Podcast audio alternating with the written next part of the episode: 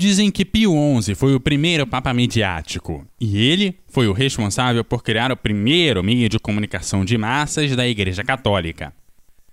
Isso é uma história de rádio.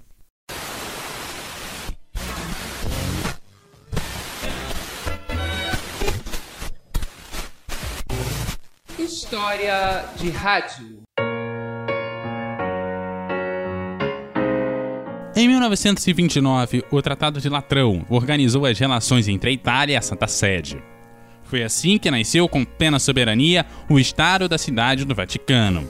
Naquele período, Pio XI percebeu que naquele momento em que as comunicações de massa se estabeleciam, a Igreja Católica necessitava fazer sua própria voz chegar às pessoas. Com o objetivo de fazer a voz da Igreja chegar às pessoas, que o Pio XI foi até Guilherme Marconi para a construção da emissora.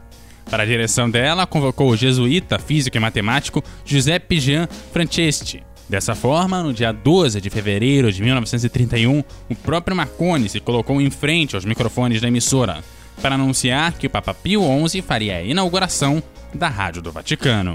Altissimo onore di annunziare che fra pochi istanti il sommo pontefice Pio XI inaugurerà la stazione radio della, dello Stato della Città del Vaticano. Marconi destacou que por mais de 20 séculos o Sumo Pontífice fez a sua voz chegar ao mundo, mas pela primeira vez poderia ser ouvida ao mesmo tempo por todo o mundo. Questa è la prima volta che la sua viva voce può essere percepita simultaneamente su tutta la superficie della Terra. Logo depois, o Papa realizou um discurso em latim. Deorum quorum doctrina et predicatio, iussu divino, ad omnes gentes et ad omnem creaturam destinata est.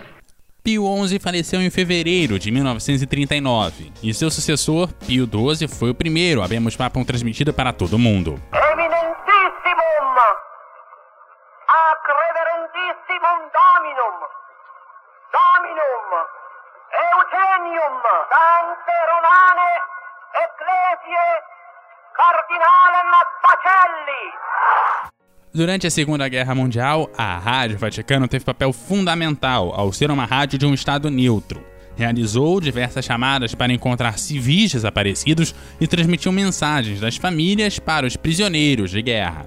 Com o aumento das hostilidades, aumentaram as línguas em que a rádio era transmitida bem como aumentaram as potências dos seus transmissores.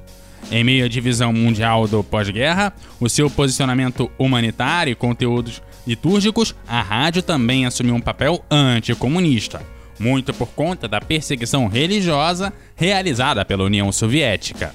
O maior desafio enfrentado pela Rádio do Vaticano foi a cobertura do segundo Conselho Ecumênico do Vaticano, que ocorreu entre 1962 e 1965. A emissora destinou a ele mais de 3 mil horas de transmissão em 30 línguas. E os trabalhos tiveram que ser interrompidos por alguns meses por conta do falecimento do Papa João XXIII. El alma llena de dolor, damos el siguiente comunicado extraordinario. El sumo pontífice Juan XXIII ha muerto. El Papa de la Bondad ha expirado santamente, serenamente, a las 19.49 de hoy lunes 3 de junio de 1963. Com Paulo VI começaram as grandes viagens do Papa ao redor do mundo, mas quem sem dúvida se destacou foi o João Paulo II.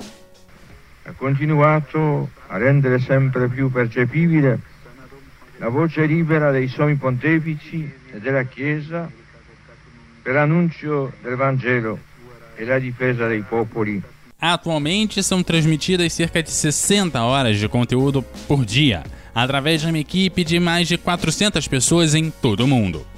A tecnologia também mudou sua forma de transmissão, abandonando as ondas curtas para a Europa e parte do mundo, sendo substituídas por satélite e internet.